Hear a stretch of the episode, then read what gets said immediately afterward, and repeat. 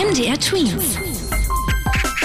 Dein 90 Sekunden Corona-Update. Sich freiwillig und absichtlich mit Corona anstecken, ja, was merkwürdig klingt, können jetzt Studenten in Großbritannien für einen guten Zweck machen, und zwar die Wissenschaft. Für eine Studie sollen 90 junge und gesunde Menschen zwischen 18 und 30 Coronaviren ausgesetzt werden. Die Probanden werden von Ärzten und Wissenschaftlern dauerhaft beobachtet und damit soll untersucht werden, wie sich Corona ausbreitet und was es mit dem Körper macht.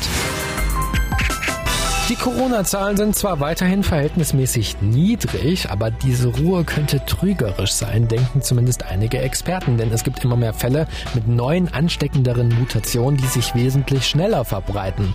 So könnten laut Berechnungen von Forschern schon Ende Februar die Zahlen wieder deutlich steigen, vor allem wenn gelockert wird.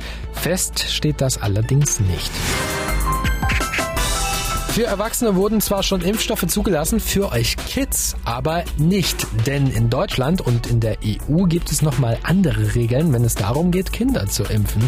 Ja, bisher gibt es da aber noch gar keinen Zeitplan oder Anträge für Zulassungen und genau das sorgt für Kritik. Denn die Bundesregierung hat gesagt, dass im Laufe des Sommers eigentlich alle Menschen geimpft werden können, die es wollen. MDR Twins. Dein 90 Sekunden Corona-Update.